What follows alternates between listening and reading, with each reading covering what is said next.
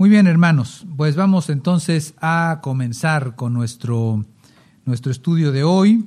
Eh, ya hemos estudiado en las semanas anteriores los evangelios, eh, que son Mateo, Marcos, Lucas, Juan, y el libro de Hechos. Entonces lo que sigue son las epístolas. Ustedes, eh, algunos tal vez hasta se, las, se saben el nombre de todas las epístolas de memoria, otros se están preguntando qué es una epístola, me suena conocido, eh, algunos a lo mejor hasta pensaron que se trata de las esposas de los apóstoles. Bueno, epístola significa nada más y nada menos que una carta, es una carta. Eh, pero eh, el, el, título epístola tiene, es un nombre más técnico porque hay diferentes tipos de cartas. Vamos a hablar de ello, vamos a explicarlo. Hay diferentes tipos de cartas y las epístolas tienen características distintivas. Em, entonces, básicamente, si, si no, no se dejen apantallar, epístola simplemente es una carta, eso es, con características que vamos a, de las que vamos a hablar enseguida. Ahora, lo que tenemos en, las escrituras, en el Nuevo Testamento, son eh, un buen número de epístolas, si son 27 libros en el Nuevo Testamento, y cuatro de ellos, ya dijimos, son eh, e, evangelios, uno de ellos es histórico, el libro de Hechos, y el último es eh, profético, entonces el resto son epístolas. ¿Cuántas nos quedan? 21. Matemáticas básicas, 21, 21 epístolas. Ahora, no todas fueron escritas por un solo autor, aunque 13 de ellas fueron escritas por Pablo y el resto, ¿cuántas nos quedan? Básicas igual, pero ya más difícil. Ocho fueron escritas por otros autores. Pedro, Juan, hay una anónima, este, Santiago, eh, Judas, bueno, em, entonces esa es más o menos em, eh, la cantidad, digamos, en cuanto a volumen em, de, de, epístolas. Ahora, hay, eh, tenemos registro de que estas cartas que tenemos en el Nuevo Testamento no son las únicas que existieron en, el tiempo grecorromano.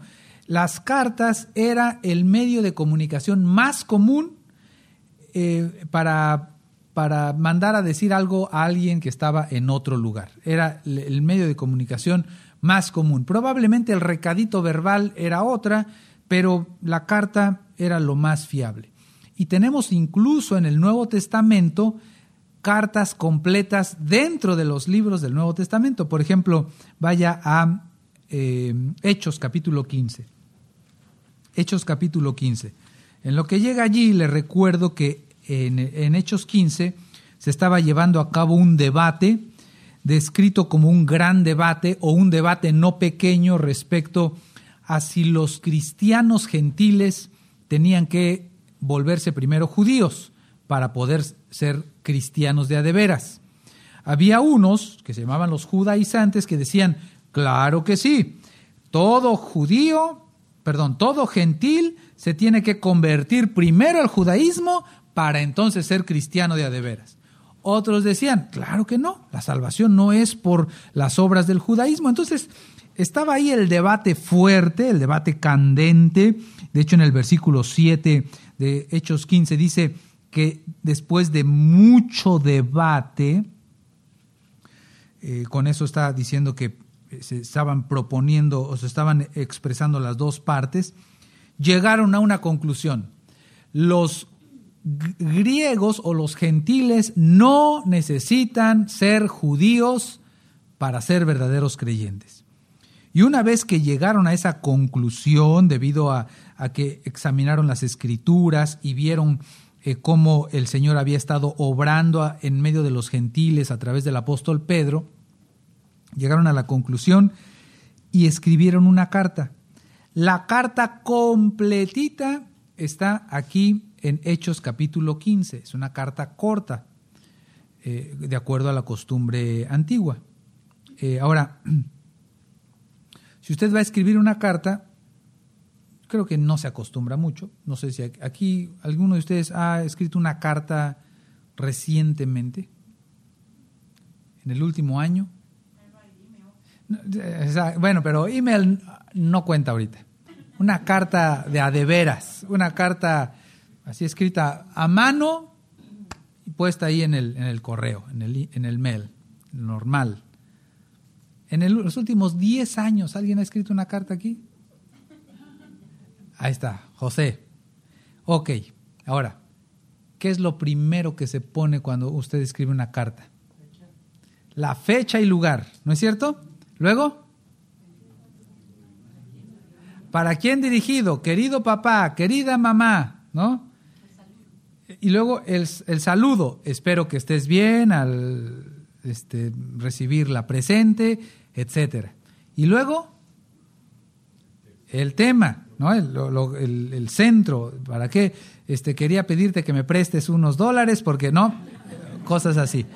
Y luego, conclusión, ¿no? Sin más por el momento, me despido. O sea, ese es, más o menos tenemos una, una idea. Ahora, no era igual en las cartas de la antigüedad. Vean lo que dice ahí en el versículo 23.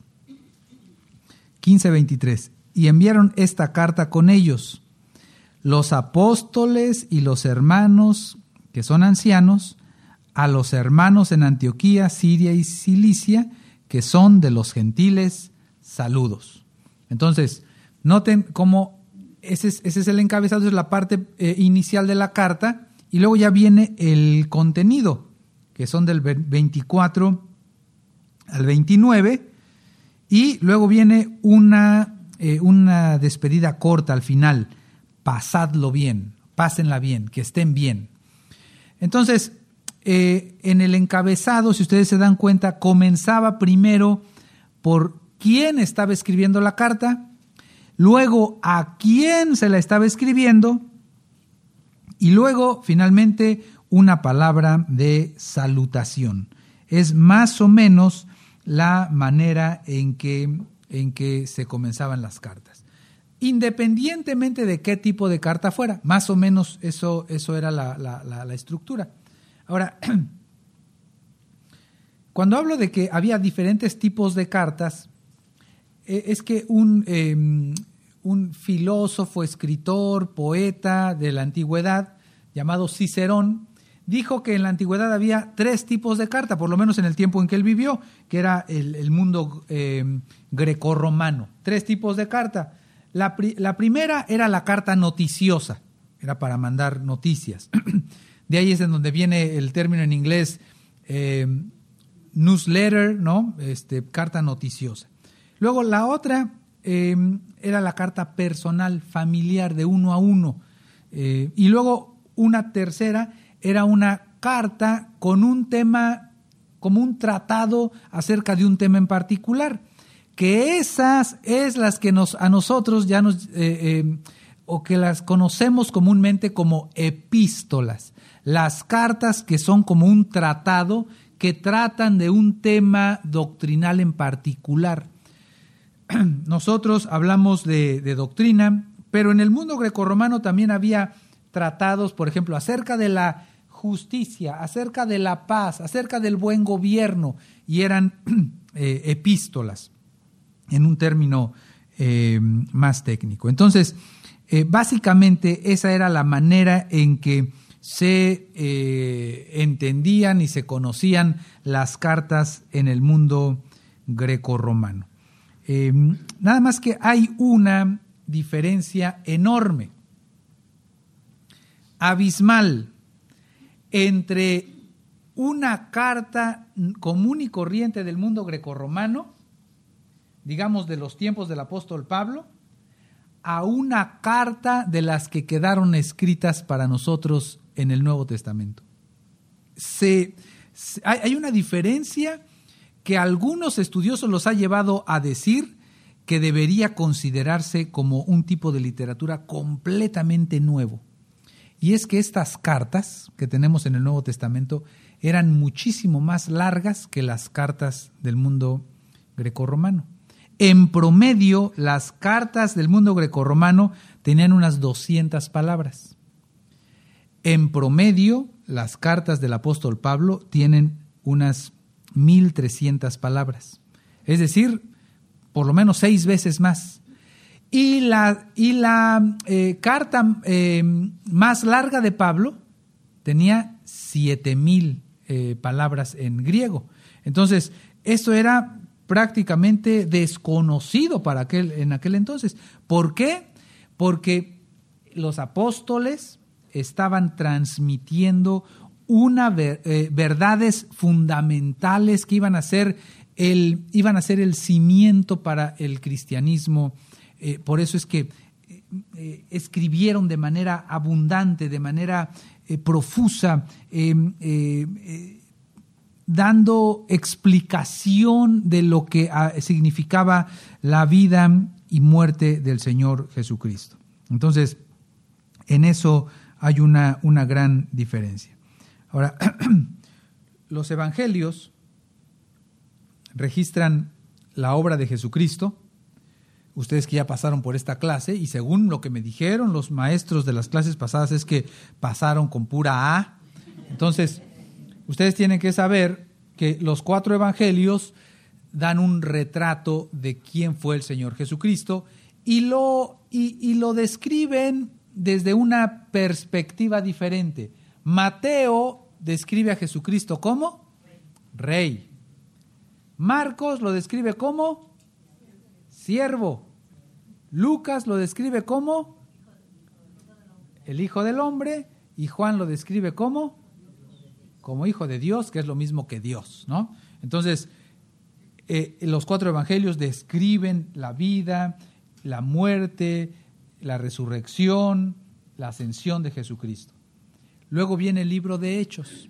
Si nosotros pasáramos de los evangelios a las epístolas, nos perderíamos por completo, porque pensemos, por ejemplo, en, Mateo, el Señor Jesucristo asciende al cielo, este, toda potestad me es dada, vayan, prediquen, asciende al cielo, y luego llegamos a Romanos, Pablo a los romanos, a los efesios, a los corintios, ¿cómo llegó el Evangelio allá?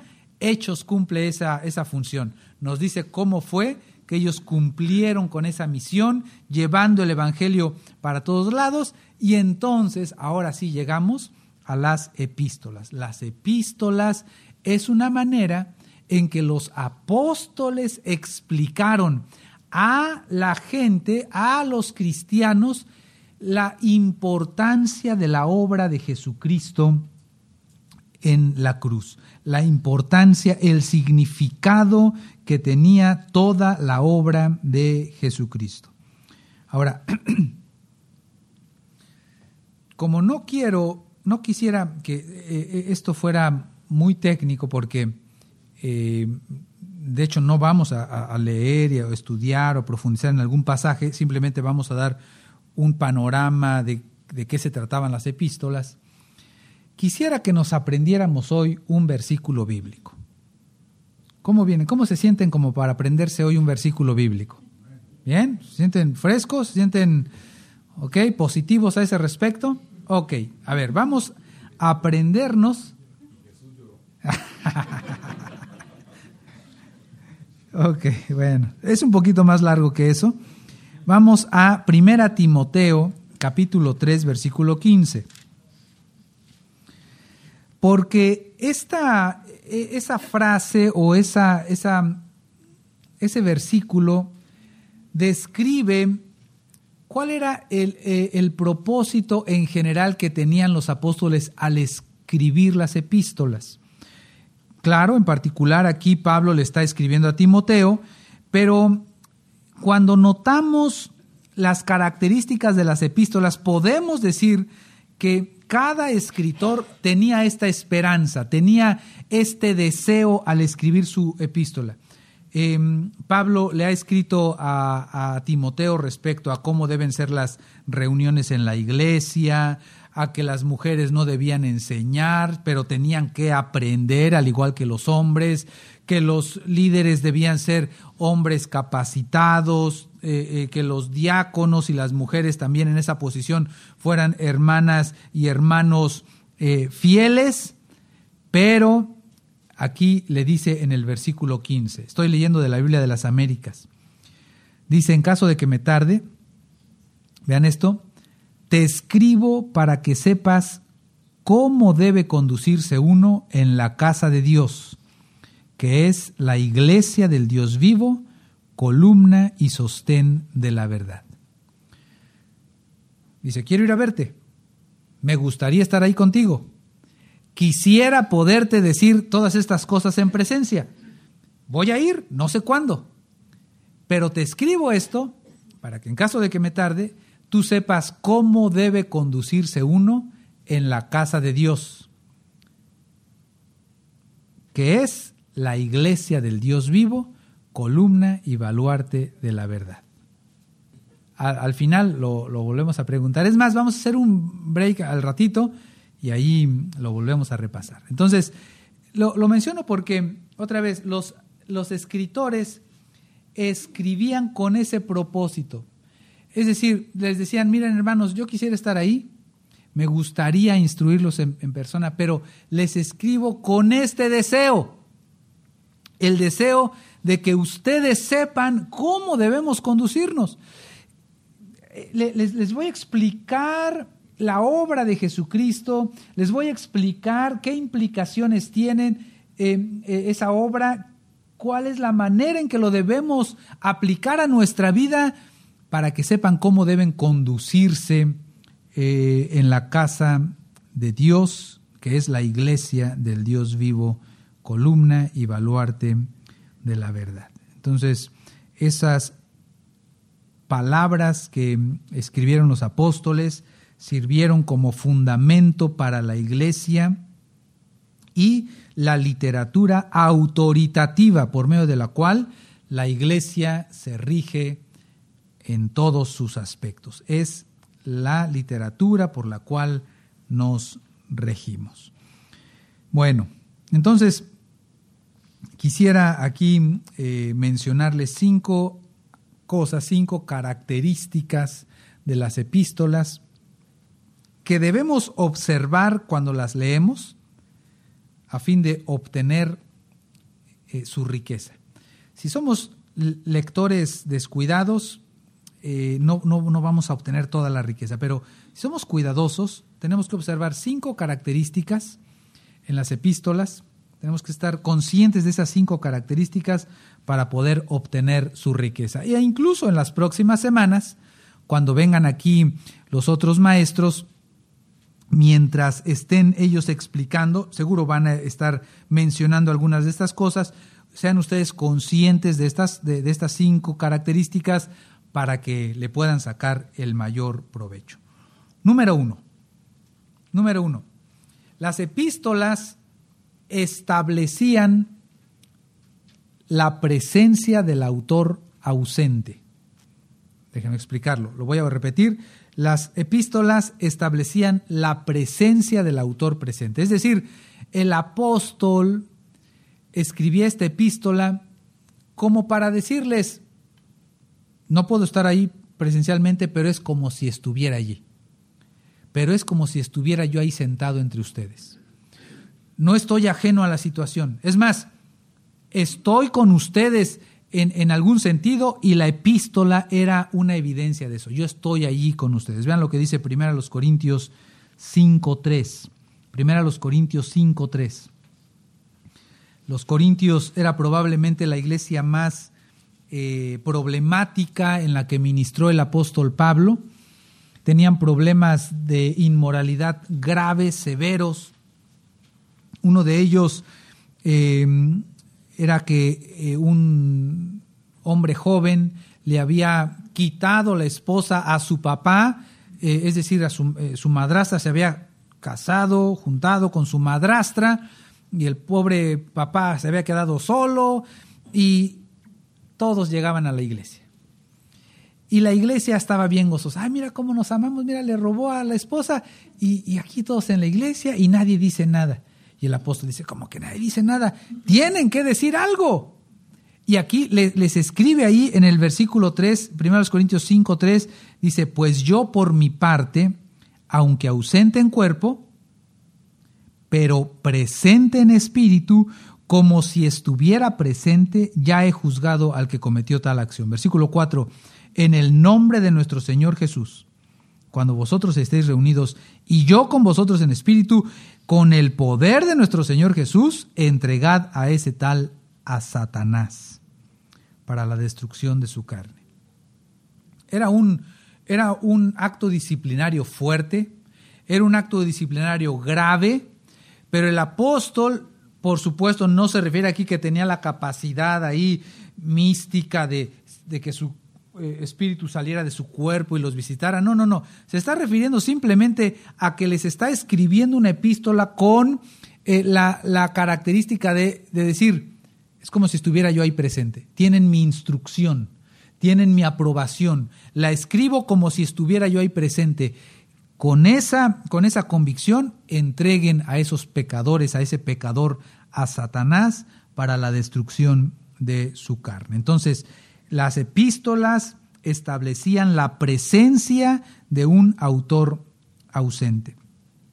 Eh, eh, no es la única vez que Pablo hizo eso. Eh, de hecho, en Colosenses encontramos otro ejemplo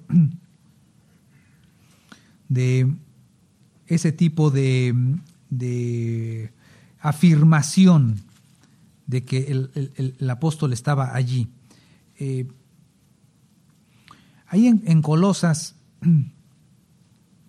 se había generado, se había eh, manifestado una herejía muy grave. De hecho, se le llegó a conocer porque no se sabe que, tuviera origen en otro lado, como la herejía colosense, y era que se había hecho una mezcla de religiones. Habían llegado los judíos, habían llegado los griegos, habían llegado las religiones romanas, el cristianismo, alguna fuente de paganismo, misticismo, y se había metido todo, por así decirlo, en una olla, se le había revuelto, y entonces era el tipo de, cristianismo, entre comillas, eh, eh, un cristianismo falso que se estaba, que algunos estaban intentando practicar. Entonces el apóstol eh, les, les escribe para decirles, no tienen por qué tratar de complementar a Jesucristo con otras filosofías, otras religiones. Jesucristo es suficiente. Y aquí en el capítulo 2, el apóstol les escribe a los que estaban permaneciendo firmes, ahí en, Colosas, dice capítulo 2, versículo 5, porque aunque estoy ausente en el cuerpo, sin embargo estoy con vosotros en espíritu, regocijándome al ver vuestra buena disciplina y la estabilidad de vuestra fe en Cristo. Le habían llegado noticias de que ellos estaban, eh, había cristianos que estaban firmes, y entonces escribe esta carta, la manda a los colosenses y les dice, estoy ahí con ustedes, regocijándome por ver su fortaleza en la fe. Era esa la, eh, el, el eh, el tono en el que se escribía una epístola. Y más adelante, ahí mismo en Colosenses, em, el apóstol sabía que esta epístola no solamente se iba a leer en, en, una sola iglesia, sino que se iba a leer en otras iglesias, que era como que si el apóstol Pablo fuera a predicar a otras iglesias, porque vean lo que dice ahí en Colosenses 4:16. Dice, cuando esta carta se haya leído entre vosotros, hacedla leer también en la iglesia de los laodicenses, y vosotros, por vuestra parte, leed la carta que viene de la Odisea. Hay, iglesias que para intentar hacer atractiva su iglesia, invitan cada fin de semana a un predicador diferente, ¿no? Y hoy tenemos al hermano tal que viene desde no sé qué estado, desde no sé qué país, para que hacer, tratar de ser atractivo. Bueno, aquí lo que nosotros tenemos en las epístolas es al apóstol Pablo predicando entre nosotros. Tenemos ese privilegio de que el apóstol Pablo predica entre nosotros.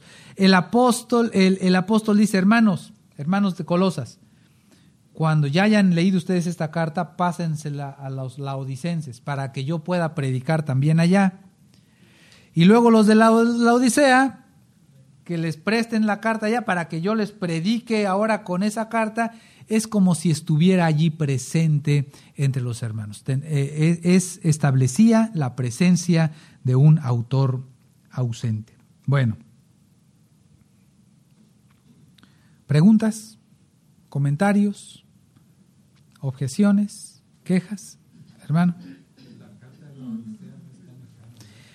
No con ese nombre, no, eh, la, respuesta específica, directa es no.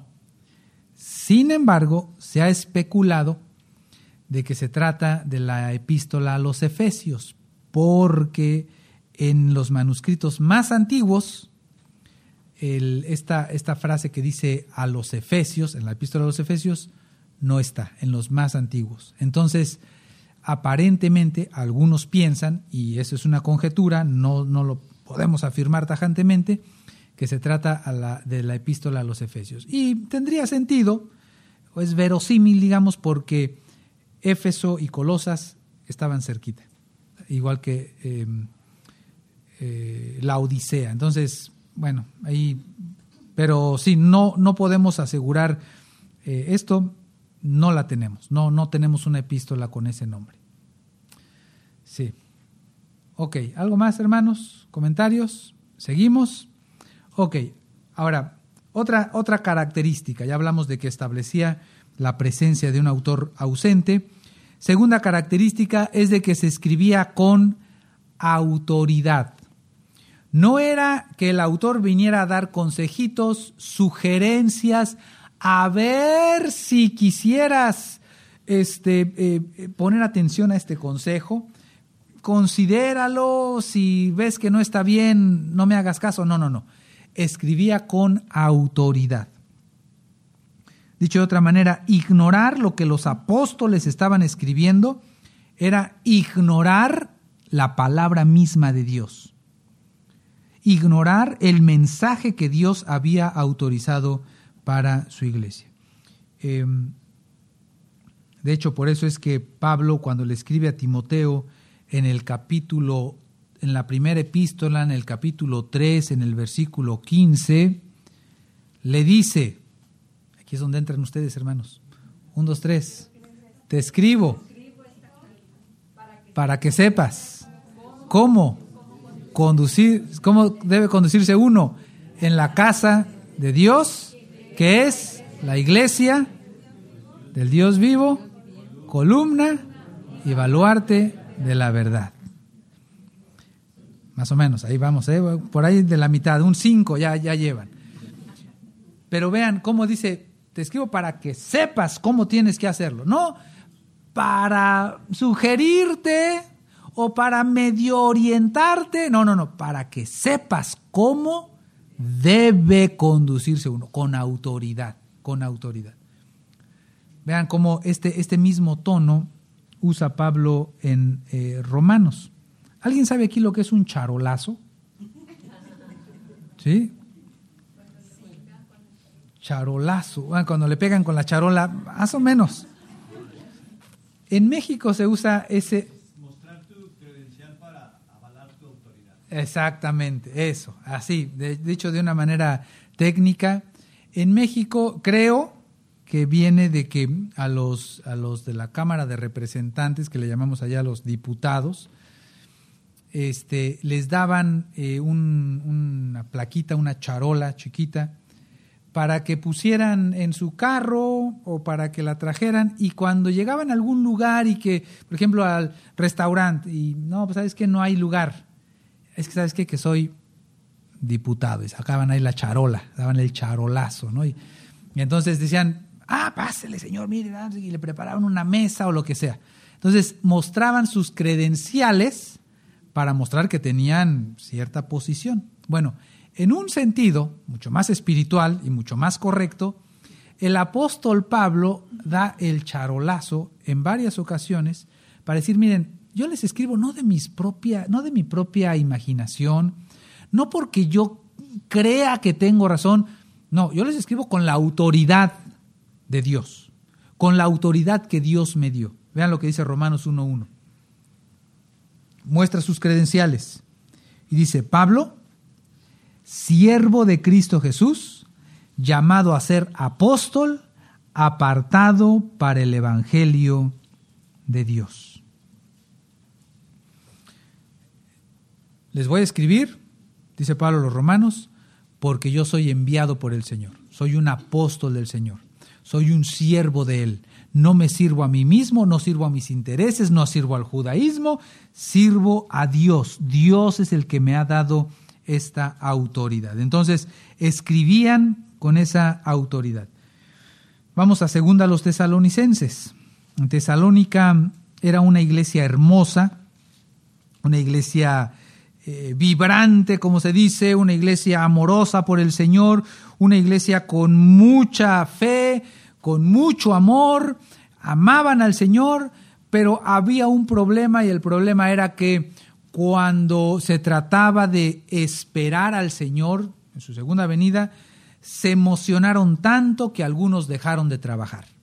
Dijeron, no, ¿sabes qué? Yo voy a esperar al Señor de tiempo completo. Ya renuncié a mi, ya renuncié a mi trabajo porque ahora quiero esperar al Señor aquí en mi casa.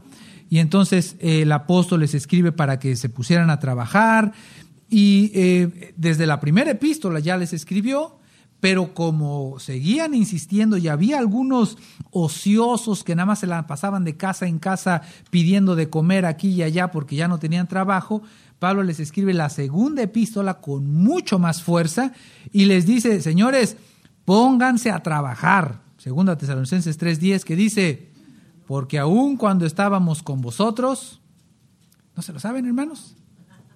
Os ordenábamos esto, si alguno no quiere trabajar, que tampoco coma. Y entonces vean lo que dice ahí en el, en, en, el 3.14. Segunda Tesalonicenses 3.14. Y si alguno no obedece nuestra enseñanza en esta carta, señalad al tal y no os asociéis con él para que se avergüence. Es decir, les escribo para que obedezcan. Esto es algo que se debe practicar. Esto es algo que les va a mostrar cómo debe conducirse uno en la casa del Dios viviente, que es la iglesia de, no, en la casa de Dios, que es la iglesia del Dios viviente, columna y baluarte de la verdad. Les estoy dando una instrucción para obedecer. Y si alguno dice, no, sabes que yo no quiero obedecer, entonces Pablo, Pablo dice, señálenlo. No se junten con ese. Es decir, sáquenlo de la comunión está mostrando que no es un verdadero creyente. Pero Pablo, ¿qué no te estás exaltando mucho? ¿Qué no estás dándole mucho peso a tu palabra eh, em, al, decir que si alguien no te obedece eh, eh, está mal? ¿No? Otra vez, porque él mostró sus credenciales. Él dice, yo soy apóstol. No estoy hablando de mi propia iniciativa, estoy hablando con la autoridad que viene del Señor. Entonces, número uno, es como si el autor estuviera allí presente en la iglesia, pero número dos, está presente con autoridad para dirigir, para mandar, para instruir, para corregir a la gente que estaba viviendo desordenadamente.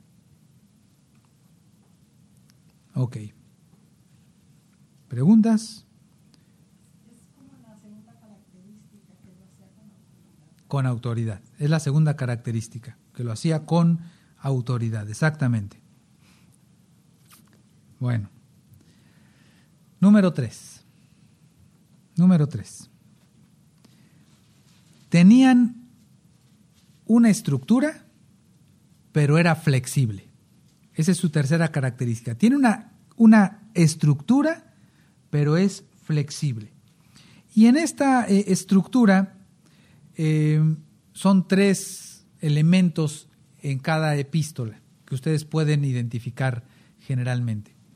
Inicio, el cuerpo de la carta y el final. Está fácil, eso está fácil. El inicio, el cuerpo de la carta y el final.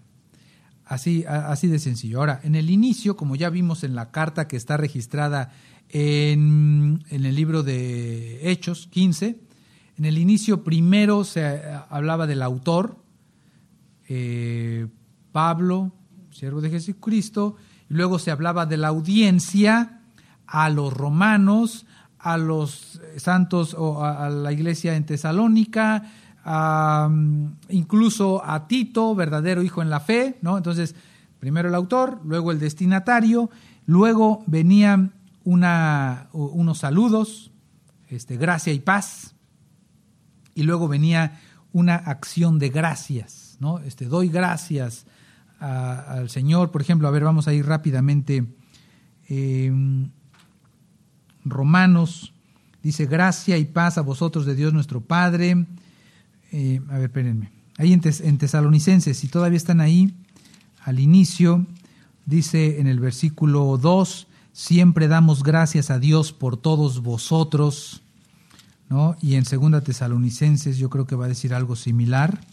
Déjenme aquí corroborarlo. Sí, en el 3, siempre tenemos que dar gracias a Dios por vosotros, etc. Entonces, esos elementos son muy comunes en una, en una epístola en ese orden. Ahora, Hay cartas que son difíciles de interpretar y una de las razones principales por las que son difíciles de interpretar algunas de estas epístolas es porque no tienen esos, esos elementos. La más conocida es la epístola a los hebreos. Es de la que más conclusiones erróneas tal vez se, han, se han, sacado. la gente que afirma con mucha vehemencia, con, con mucha eh, seguridad de que la salvación se pierde, generalmente se basa en el libro, eh, en la epístola a los hebreos. Y una de las razones por las que es controversial es porque no tiene nada de este inicio. ¿Cómo comienza la epístola a los hebreos? Dios habiendo hablado en otro tiempo a los padres, pero habla también de muchas maneras, en otro tiempo, a los padres por los profetas. Pero a ver, a ver, alguien dice, espérate, espérate, espérate, pero ¿quién es el autor? ¿A quién se lo escribe? ¿En dónde viven? Nada. Y entonces cuando se trata de interpretar, esos elementos de contexto hacen que se saquen varias suposiciones, presuposiciones, este, sugerencias, y eso complica un poquito la interpretación. Entonces, esa es una. Y si alguien se sabe la otra, lo dejo salir sin decir el texto. No, Santiago sí dice. Otra que no dice quién la escribió. No, Hebreos es el que dijimos, ese ya. No, sí dice. Sí dice. No, Colosenses sí dice. Pablo. Se la perdieron. Primera de Juan. A ver, vamos ahí, porque a lo mejor van a decir, ay, ¿a poco? Eso nunca lo había notado. Vean, primera de Juan.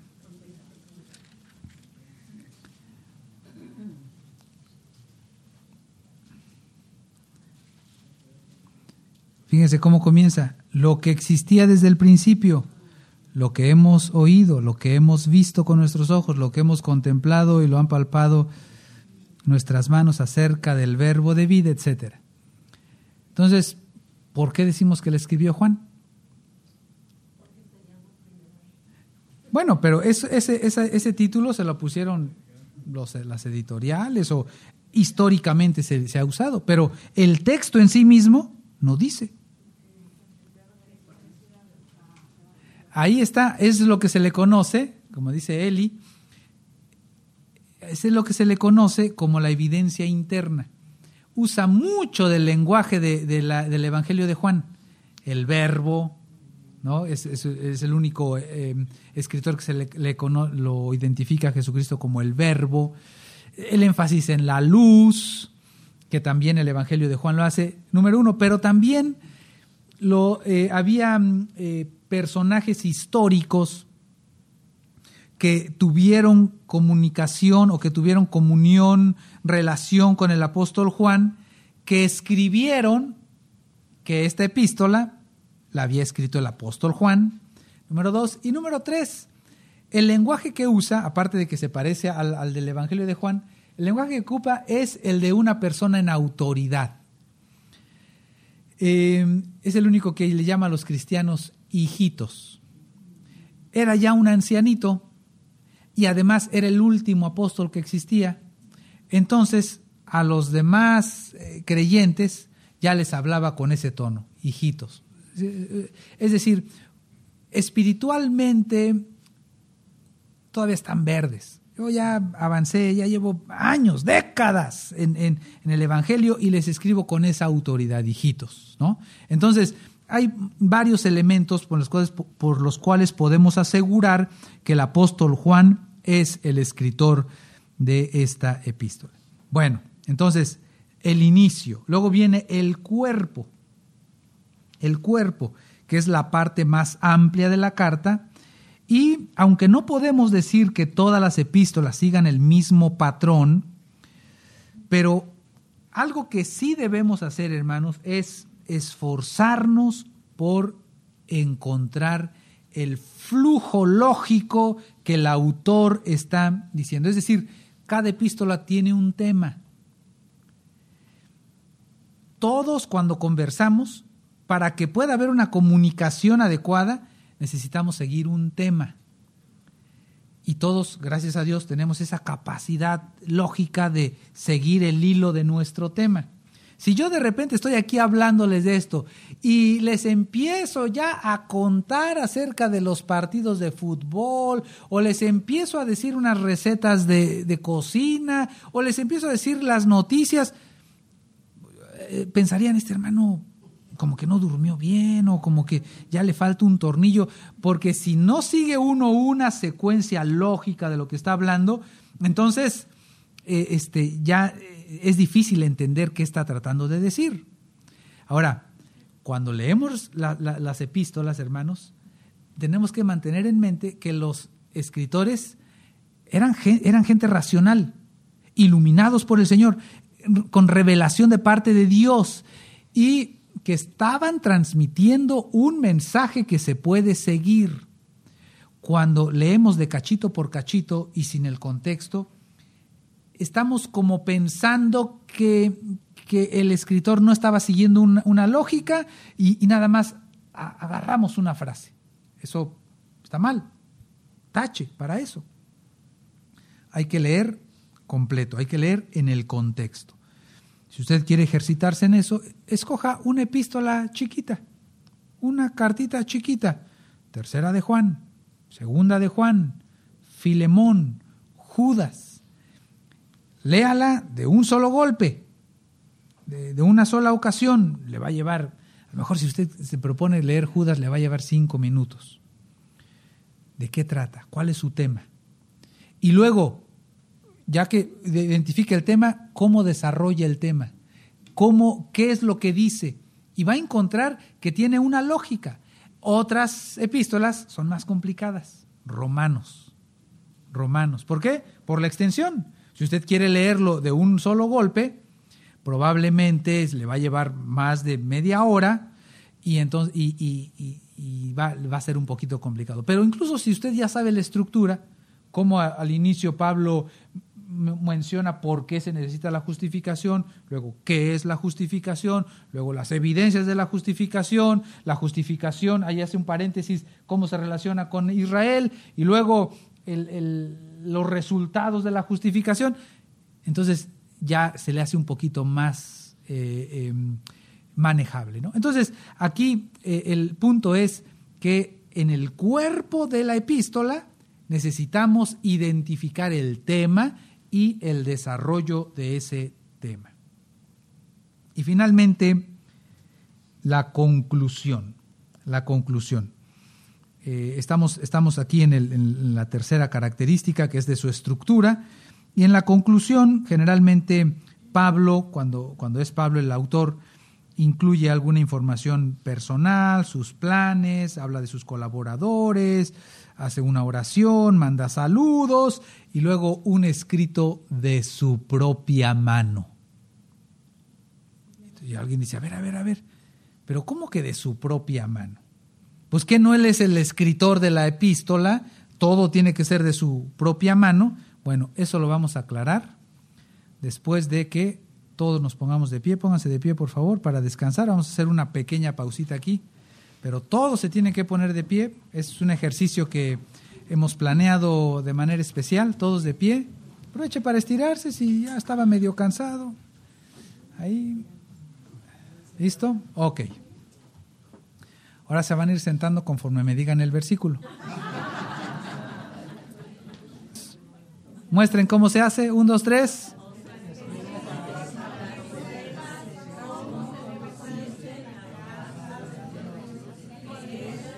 La iglesia, columna y baluarte de la verdad. Bueno, escuché que decían algo, no, espero que haya sido el texto y no algún rezo de su vida pasada. Tomen haciendo. Ok, ahí descansamos. Bueno, entonces, en la conclusión, Pablo generalmente escribía de su propia mano, pero esto nos lleva a una cuarta característica, y es que se escribían las epístolas generalmente por medio de un amanuense. Un amanuense no era otra cosa más que una persona que se dedicaba a poner por escrito las palabras que le estaba dictando otra persona. Era el que ponía por escrito lo que se le estaba dictando. Hoy nosotros, todos nosotros tenemos acceso a escribir, sabemos cómo escribir, ¿no?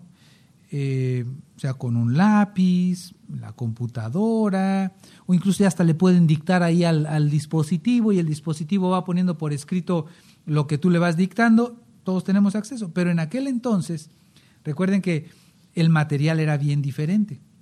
Por medio del papiro, que era, era una planta tratada, y, se necesitaba saber cómo manejarla, cómo tratar con ella, cómo, cómo eh, eh, usarla o incluso a través de eh, piel, ¿no? Este, el cuero de, animales también se, se, usaba y también se necesitaba cómo, eh, saber cómo manejarlo. La tinta, cómo hacer la tinta, cómo usar la pluma, qué cantidad de tinta, etcétera. Entonces, se necesitaba de un conocimiento técnico para poner por escrito ciertas cosas y luego guardarlas y, y preservarlas y mandarlas. Entonces, lo que hacía en general las personas era que alguien dictaba, que alguien iba, tenían esta calidad como de que iba hablando, como que iba dialogando, eh, eh, a veces como hemos visto en las películas que caminan de un lado para otro y que van a este ahí elaborando sus pensamientos y el otro iba tendido, van, iba escribiendo este lo que lo que el otro iba hablando. Y esa es la, la, la, manera en que se escribía. De hecho, encontramos evidencias de eso, eh, sobre todo en las epístolas de Pablo, porque de repente Pablo está elaborando una idea y se acuerda de algo como a veces nos pasa a nosotros, estamos en una cosa y nos acordamos de otra cosa. Entonces Pablo está elaborando, eh, les acabo de mencionar el paréntesis que hace en, el, la epístola a los romanos cuando está hablando de la justificación, y como que le viene el pensamiento del pueblo de Israel. Entonces hace un largo paréntesis ahí de tres capítulos para hablar de Israel, tan, tan, tan, y luego como que se acuerda, Ah, pero estábamos hablando de otra cosa. Y regresa, capítulo 12 de Romanos. Así que hermanos, os ruego por las misericordias. Ahí cerró su paréntesis y regresa al curso de lo que estaba tratando. Eh, bueno, entonces, vean, hay algunos hermanos que eh, sirvieron en esa capacidad de amanuenses. Romanos 16, 22. Romanos 16, 22. está Pablo prácticamente terminando su epístola y dice allí en el 22, yo tercio, que escribo esta carta, os saludo en el Señor. Pero en Romanos 1.1 ha dicho Pablo, apóstol, siervo de, siervo de Dios, y aquí dice que es tercio. La explicación es que tercio era el amanuense. Em, y bueno, eh, por ejemplo, en Primera Tesalonicenses encontramos el nombre de otro amanuense también muy conocido, que era Silvano. Silvano, Tesalonicenses 1.1, Pablo Silvano y Timoteo. Ese Silvano era otro em, amanuense conocido entre los hermanos. Entonces Pablo, em, al final, debido a que había cartas que andaban circulando por ahí, que decían que, que Pablo estaba enseñando cosas diferentes, entonces al final lo que hacía Pablo es que cuando terminaba de dictar o ya al final de sus cartas, le decía a la amanuense, a ver, préstame tu pluma y cerraba con unas frases, con un saludo de su propia mano. Vean lo que dice ahí en Gálatas capítulo 6. Gálatas capítulo 6.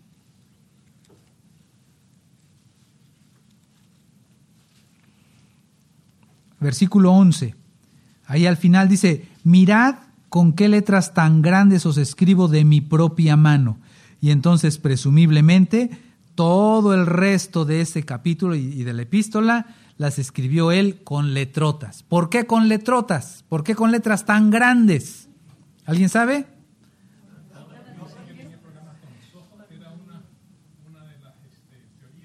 Ajá, ese, es de las más conocidas, de, las que más se aceptan, y es que tenía problemas con su vista. Sea porque desde que, desde que el Señor se le apareció en el camino a Damasco haya quedado con daño en la vista, o sea producto de las pedradas que recibió a lo largo de su carrera eh, eh, como predicador, eh, algún daño en, en, su vista, no lo sabemos, pero em, lo que sí sabemos es que escribía con letrotas grandotas. Y además no es la única epístola en donde dice que estaba cerrando de su propia mano, sino que en 2 Tesalonicenses 3:17 también cierra esa epístola diciendo, yo Pablo, segunda Tesalonicenses 3:17, yo Pablo escribo este saludo con mi propia mano. Y esta es una señal distintiva en todas mis cartas, así escribo yo. Entonces, Pablo cerraba sus cartas con propia, con, con propia mano porque era otro, el amanuense, el que había puesto por escrito. Ok, entonces eh, acuérdense de los amanuenses, Tercio, otro que se llamaba Silvano, y seguramente, seguramente que hubo algunos otros. Eh, eh, no estoy seguro, pero el, lo que sí sabemos es que Pablo, no, Pedro, perdón, en el Evangelio que lleva el nombre de Marcos, ustedes, ustedes eh, lo acaban de ver hace algunas semanas, realmente es el Evangelio de Pedro, porque Marcos era un, era un ayudante de Pedro y ese Evangelio, sabemos por la literatura, antigua, que el Evangelio que Pedro predicaba en Roma, eh, algunos le pidieron a Marcos que lo registrara y por eso lleva el nombre de Marcos, porque él fue el que lo puso por escrito, pero realmente es el mensaje, el evangelio, el contenido que el apóstol Pedro eh, predicaba. Bueno, finalmente, terminamos con eh, una característica especial y es que no se usaban los, generalmente en, para las epístolas del Nuevo Testamento, no se usaban los medios del correo normal que tenía el sistema romano. No se usaba el correo que eh, el, imperio romano tenía eh, por, todo, por todos los países que gobernaba, sino que designaban a un hermano para que llevara el, el mensaje. Era importante que se entregara con, eh, con la autorización de un hermano que venía de una iglesia donde Pablo estaba o cualquier otro escritor para entregarlo a la iglesia. esta es una característica de las epístolas. Llevado por un hermano, transportado por un santo, por una persona que pertenecía a la iglesia. Y encontramos evidencia de eso ahí en Efesios, en la epístola a, los, a la iglesia de Éfeso, Efesios capítulo 6, versículo 21. Dice, pero a fin de que también vosotros sepáis mi situación y lo que hago, todo os lo hará saber Tíquico, amado hermano y fiel ministro en el Señor. Es decir, Tíquico llevaba la carta y llevaba también noticias y todo. Es Tíquico el, el enviado. Ahora, va a encontrar algo interesante. Vea lo que dice Colosenses 4.7. Colosenses 4.7.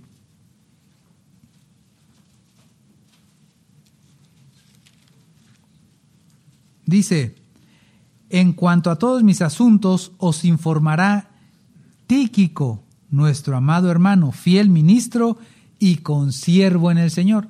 O sea que Tíquico llevó la, epístola a los Efesios, la epístola a los Colosenses y seguramente también la epístola a Filemón.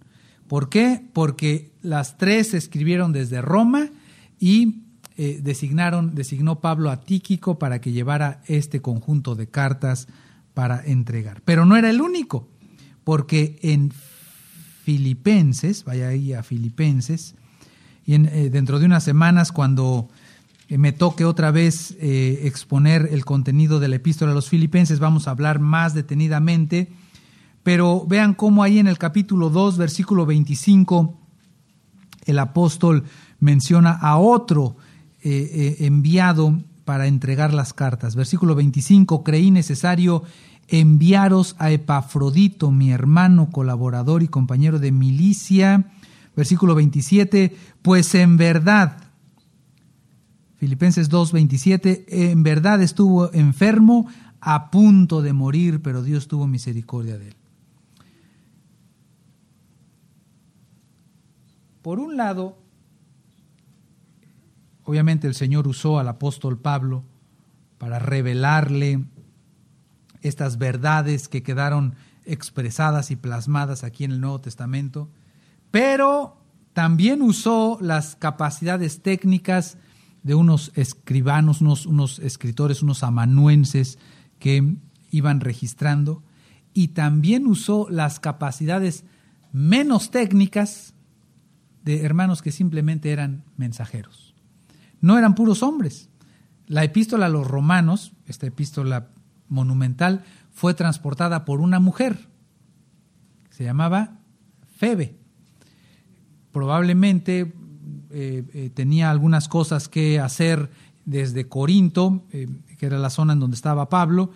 la hermana era de Sencrea, que era un puerto cercano a Corinto, y le encargó, oye, ya que vas a Roma, puedes llevar por favor esta carta y la hermana Febe llevó la epístola hasta Roma. Entonces, Dios ocupó a, esta variedad de capacidades para que la palabra de Dios quedara plasmada. Aquí ya con, los, eh, con los amanuenses y con los, eh, los hermanos que transportaban las cartas, tenemos una gran lección. Tercio, Silvano, Tíquico, Epafrodito. ¿Cuál es la característica de todos ellos? Que los nombres no les favorecían mucho que digamos, ¿no es cierto? Pero aún así servían al Señor. A lo mejor hubieran dicho, ay, no, ya no sirvo porque mira el nombre que tengo. Bueno, con todo y su nombre, servían al Señor, ¿no? ahí tenemos ya una lección. Pero verán, eh, eh, otra, aparte aquí de los de, de eh, Pafrodito y Tíquico, es que no se requería de mucha capacidad técnica, no eran teólogos, no tenemos ningún sermón que ellos hayan predicado, no tenemos nada que ellos hayan dicho, una palabra que ellos hayan dicho, no sabemos nada de ellos. capacidad cero técnica, pero dispusieron su vida. Dice que está, eh, uno estuvo a punto de morir por cumplir su misión.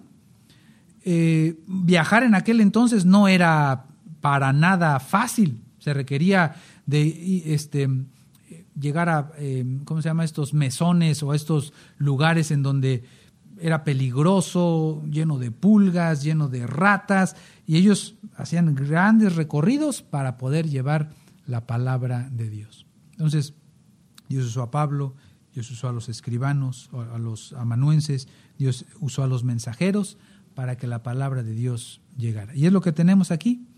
Así que cuando leamos, recordemos eso, cómo el Señor usó a, estas personas y también dispongámonos nosotros a servir al Señor, cualquiera que sea nuestra capacidad. Hay otros, hay, hay, gente que tiene capacidad de predicar ante multitudes, hay otros que simplemente tienen capacidades técnicas. Ahí para el servicio al Señor y otros que a lo mejor no tienen ninguna preparación técnica, pero que pueden disponer de su tiempo, pueden disponer de su economía, pueden disponer de su esfuerzo para predicar la palabra de Dios. Muy bien, hermanos, pues aquí terminamos. Si ustedes tienen alguna pregunta, háganla. Hermana, adelante. No, ese se llamaba Eutico. Eutico, parecido. Bueno, vamos a orar. Señor, te agradecemos por este tiempo que hemos pasado repasando algunas eh, características de las epístolas. Te pedimos que uses este, eh, este conocimiento para que eh, saboreemos más tu palabra, para que obtengamos nuestro alimento rico de tu palabra y que en las próximas semanas que estemos examinando epístola por epístola podamos eh, estar observando estas características para beneficio de nuestra alma. En el nombre de Jesús te lo pedimos. Amén.